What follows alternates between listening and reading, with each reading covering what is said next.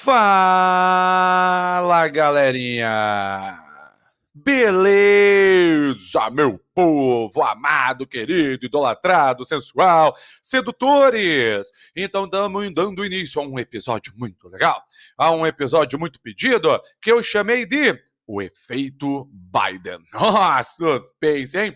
O efeito Biden, como assim, pessoal? É terminada aí, terminada entre aspas, né? Porque as coisas ainda podem é, continuar na justiça, mas de certa forma, né, decidida a eleição é, nos Estados Unidos da América e com né, a vitória de Joe Biden, a pergunta que muita gente me faz é, professor, e agora? E agora? O que será deste planeta mundo é, com Joe Biden na presidência dos Estados Unidos da América? Uma primeira coisa que é legal deixar claro, pessoal, é o seguinte: Algumas pessoas me indagam da seguinte maneira: dizem assim, professor, mas o que, que a nossa vida tem a ver com os Estados Unidos da América? E aí eu respondo: muito. Muito, pessoal. Os Estados Unidos, gente, ainda é o país mais poderoso do mundo. E a forma como ele se porta, como ele se portará com relação à política internacional impacta sim nas nossas vidas. Impacta sim, inclusive no nosso bolso. Tá? Inclusive no nosso bolso. É no meio ambiente, em vários setores da sociedade. Então é interessante sim conhecermos a política dos Estados Unidos.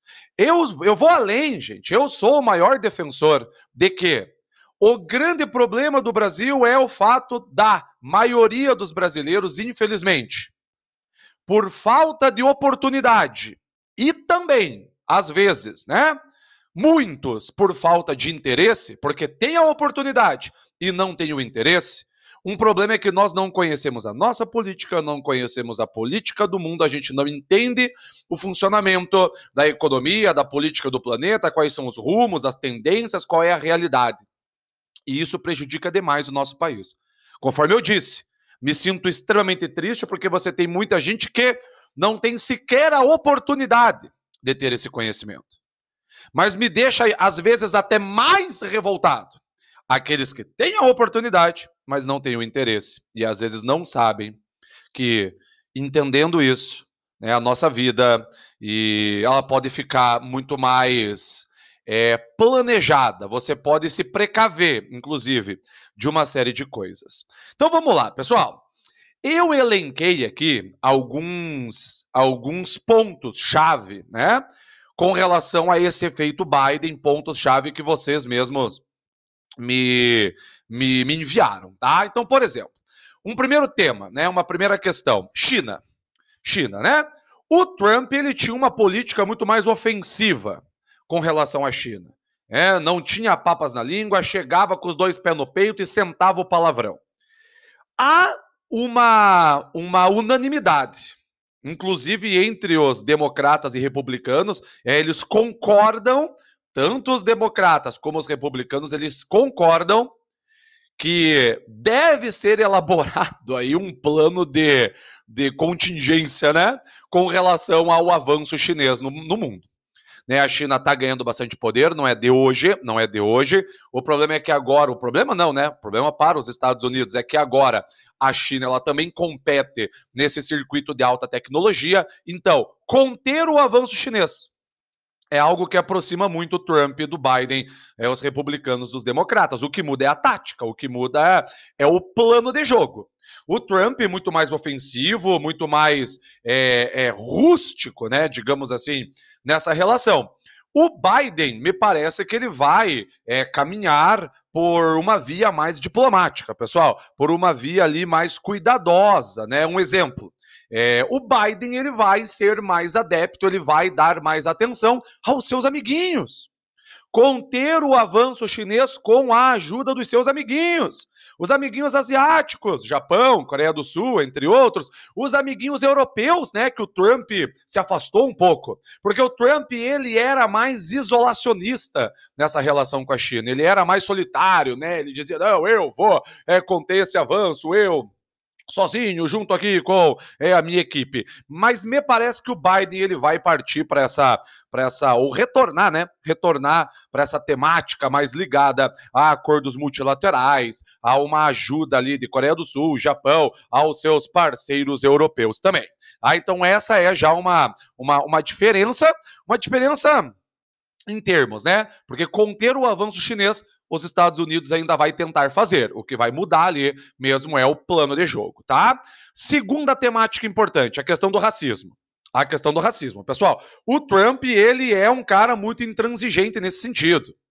É, ele é um cara que várias vezes destilou ali declarações é, revoltantes acerca dessa temática. O Biden, ao que tudo indica, tem uma posição mais empática tem uma posição mais empática sobre essa temática, e não é nem tanto o Biden como pessoa, sabe? É mais ali a, a, a equipe do Biden, porque vale ressaltar os Estados Unidos está agora é, com uma vice-presidenta, a Kamala Harris. Kamala, beleza, pessoal? Kamala Harris, não é Kamala. Kamala Harris, negra, filha de pai negro e mãe indiana, isso é importante salientar. Mãe indiana, então entra também toda essa temática de migração, né? E, e a Câmara, gente, ela é muito ativa nessas questões. Ela é muito ativa nessa temática. Então, me parece que o horizonte dos Estados Unidos com relação a racismo, ele é um horizonte mais promissor. Ele é um horizonte mais legal. Tá? Isso é uma coisa que, que, que deve ser destacada. É claro, né? Político gosta de prometer, pessoal. Então o Biden várias vezes prometeu ali o fim das desigualdades raciais, tal. Bom, a gente sabe, pessoal, que o buraco é bem mais embaixo. Né? A gente sabe que o buraco é bem mais embaixo, porém é um horizonte aí mais promissor. Muito por causa da Kamala Harris, tá? Que é uma representante aí é, legal de vocês pesquisarem aí acerca da vice-presidenta, tá? Outra temática importante, pessoal, economia. Economia, tá? O Partido Democrata, ele tem né, essa, esse apego maior às causas sociais, aos direitos ali das minorias, né? A questão ambiental, beleza? Então, as ações estatais nos Estados Unidos. Me parece que elas vão ganhar um pouco mais de força, tá? É complicado analisar isso agora, porque como estamos vivendo um momento pandêmico, pessoal, isso é, é algo mundial, né? Um estado ali mais mais mais ativo, beleza? É um estado mais atuante, porém estamos vivendo um momento de excepcionalidade tá? Mas o Partido Democrata, nos últimos anos aí, né, nos últimos mandatos, eles têm né, essa, esse perfil mais social, de direito a, das minorias, de uma pauta ambiental, né, de gastos sociais, né? Isso que eu tô que eu estou querendo dizer. Mas uma coisa que o Trump e o Biden concordam, por exemplo, uma coisa que o Trump e o Biden concordam, é no quesito valorização da indústria americana, sabe? É nesse quesito de, de, de, evitar um pouco esse espraiamento aí das empresas americanas, principalmente para países com mão de obra mais barata, com incentivos fiscais, né? Ficaram famosos os casos ali das indústrias americanas indo para o México, as maquiladoras tal. Então o Biden ele também tem essa pegada de valorização da mão de obra norte-americana, de valorização da indústria americana. Isso é importante aí de vocês saberem. Uma quarta temática é a imigração. E aqui cuidado, tá? Aqui cuidado, porque vai continuar algo mais restritivo, tá? Eu percebo isso. Temos ali a Kamala Harris, conforme eu disse, né, filha de indiana, tal. Eu acho que vai ser dado um aporte legal assim para a galera que está nos Estados Unidos, entende? Para cidadãos norte-americanos, mas que tenham aí essa origem ligada à imigração. Porém, pessoal, eu não vejo os Estados Unidos abrindo as fronteiras e dizendo venham para cá, porque agora os Estados Unidos vai receber o mundo aqui. Não. Eu acho que vai continuar uma política mais restritiva, daí é o que eu digo, né? A diferença é a forma de lidar com isso. Porque o Trump, ele, ele cometeu atos ali, né? Aquela questão das gaiolas, né? Das crianças em gaiolas lá na fronteira. Ele se expressava de uma maneira tão ofensiva que muitos pensaram que, nossa, o governo Trump, meu Deus, fechou os Estados Unidos. Galera, o governo Obama já era bastante restritivo também para a entrada de imigrantes, tá? O governo Obama bateu recordes de deportação. Mas é que a forma de lidar com isso, né? O Trump, esse cara mais enérgico, assim, acabava passando uma imagem de que, nossa, os Estados Unidos agora, no governo Trump, virou o país o fechadão. O fechadão. Não, já era, tá? E me parece que vai continuar com uma política mais, mais restritiva, tá? Uma diferença é a questão do muro, né? Lembram lá do muro do Trump? Ah, vou fazer um muro aqui entre Estados Unidos e México, vou fazer um murão bem louco. Esse muro, galera, agora, na minha opinião, foi para as cucuias, tá? Outra temática que me perguntam: meio ambiente. Meio ambiente, o Trump xingava, o Trump falava mal das organizações internacionais aí de meio ambiente, das instituições internacionais. Era um cara que saía de tudo quanto é acordo, mandava todo mundo a merda. O Biden prometeu né, recolocar os Estados Unidos no Acordo de Paris. Então, isso é uma primeira coisa importante. Né, é uma mudança de política proeminente é recolocar os Estados Unidos no Acordo de Paris, né, aquele acordo de 2015, é, mais de 100 nações aí aderiram ao acordo é, que promete reduzir lá as emissões de gases estufa. É, a meta é 28% de redução é, de emissão de gases estufa até 2025. E o, o Biden promete recolocar os Estados Unidos nesse acordo, promete é, agir de uma maneira mais é, próxima das instituições internacionais.